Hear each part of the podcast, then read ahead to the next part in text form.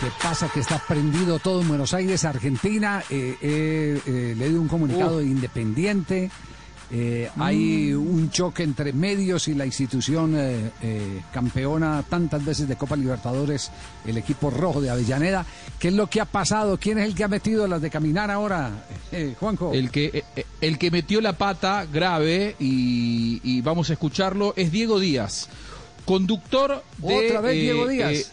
Otra vez Diego Díaz, que en su momento No. dijo que, que odiaba a Boca, ustedes se acuerdan, que era anti-Boca, Sí, sí, que sí. quería que Boca siempre pierda. Bueno, él contó periodísticamente algo que era valioso, algo que pasó después de la derrota de Independiente el fin de semana ante, ante Lanús, una charla de vestuario y cuando tuvo que contar lo que dijo Falcioni, técnico debutante en Independiente, lo hizo con este tono de voz. Ustedes saben que Falcioni superó un cáncer de garganta y a partir de allí su voz es muy finita, es muy finita. Bueno, escu- escuchen cómo lo contaba Diego Díaz. cambio ya, ¿eh? Pendiente. O sea, atento a Avellaneda. Atentos todos. Atento a Avellaneda, porque a mí me cuentan, y creo que fue también bastante público, que cuando terminó el partido el otro día, alguien entró al vestuario, levantó la voz, sintiéndose obviamente con derecho, porque hace un tiempo que está en el club, y lo agarró el entrenador. ¿Cómo le dijo? ¿Así? Sí, sí, esa vocecita. Ahora no. ¿Así? No. Y eso Bueno, hablando de Falcioni, en tono No, una falta de respeto. burlón, una falta de, de respeto absoluta. Esto generó una de fiebre en las caridad redes. humana. Y, y de caridad Sí, humana, sí. Juanjo.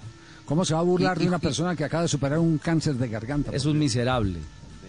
Falcioni es un hombre muy querido en el fútbol argentino, un hombre muy respetado, muy respetuoso, es una institución en el fútbol, diría yo sudamericano por todo lo que ha hecho en Colombia y hace algunos minutos Independiente trinó lo siguiente en sus redes sociales oficiales.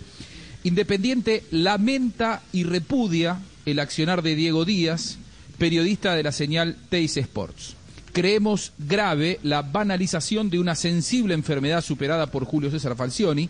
Esperamos su rectificación y un pronto pedido de disculpas hacia nuestro técnico y la institución.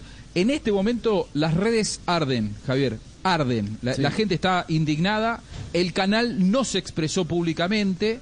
Eh, a Diego Díaz lo vuelve a poner en una situación muy incómoda. Yo no conozco a Diego, podría decir casi que soy amigo de Diego Díaz. Es un buen tipo, pero la verdad es que cometió, cometió un exceso, un exceso que no debió eh, haber cometido. Y hace un instante, Diego Díaz publicó esto en su perfil de Instagram. Quiero pedir disculpas a mi querido Julio Falcioni. Mi querido Julio Falcioni, si se sintió ofendido por algo que dije hoy en mi programa y que no tuvo jamás la intención de burlarme de alguien a quien respeto y quiero profundamente.